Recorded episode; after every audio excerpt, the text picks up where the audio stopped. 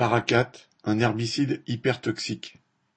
Le paraquat est un herbicide tellement dangereux pour l'homme qu'il suffit d'en ingérer une cuillère à café qu'il suffit d'en ingérer une cuillère à café pour mourir dans les jours suivants et qu'il devrait être interdit partout depuis longtemps. Commercialisé depuis 1961, ce produit serait à l'origine de plus de cent mille morts.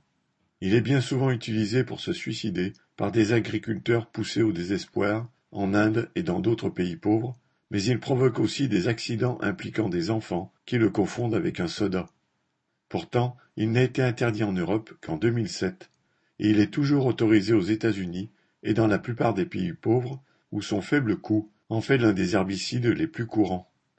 Imperial Chemical Industry, ICI, le trust agronomique qu'il a mis sur le marché, a réussi à différer son interdiction globale par la FAO l'Organisation des Nations unies pour l'alimentation, en ajoutant un agent vomitif à la matière active désherbante.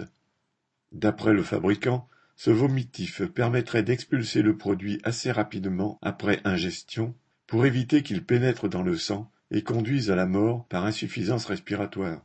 Mais, grâce à un ingénieur de l'entreprise, devenu lanceur d'alerte, et à une ONG qui a consulté des centaines de documents internes, on sait aujourd'hui que le trust agrochimique a menti sciemment pour continuer à vendre son herbicide. L'étude scientifique de 1976, qui concernait la quantité de vomitif à introduire et sur laquelle le fabricant se basait, était truquée, et les dirigeants de l'entreprise le savaient depuis le début. Il aurait fallu en effet mettre cinq à dix fois plus de vomitif pour qu'il soit efficace.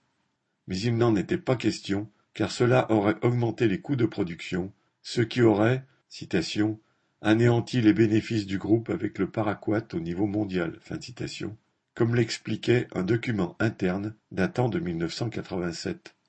Depuis la fin des années 1980, ICI a tout de même fait travailler des scientifiques sur des formules mieux dosées en vomitif et donc moins dangereuses, mais elle les a gardées en réserve pour le cas où elle serait, citation, confrontée à une crise réglementaire, pouvant conduire à une interdiction du paraquat.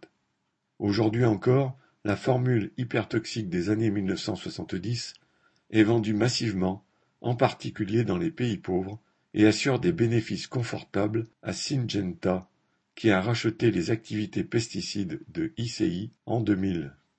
Syngenta persiste et signe, et se justifie en expliquant avec cynisme que, citation, presque toutes les innovations modernes Bâtiments, ponts, chemins de fer, produits pharmaceutiques, automobiles, machines et produits phytosanitaires ont été utilisés pour le suicide, et d'ajouter qu'il vaut mieux se concentrer sur les problèmes de santé mentale et non priver le monde de technologies utiles. Pour ce trust mondial, au chiffre d'affaires de près de 13 milliards de dollars, cent mille morts ne pèsent rien en face du profit rapporté par ce poison. Valérie Fontaine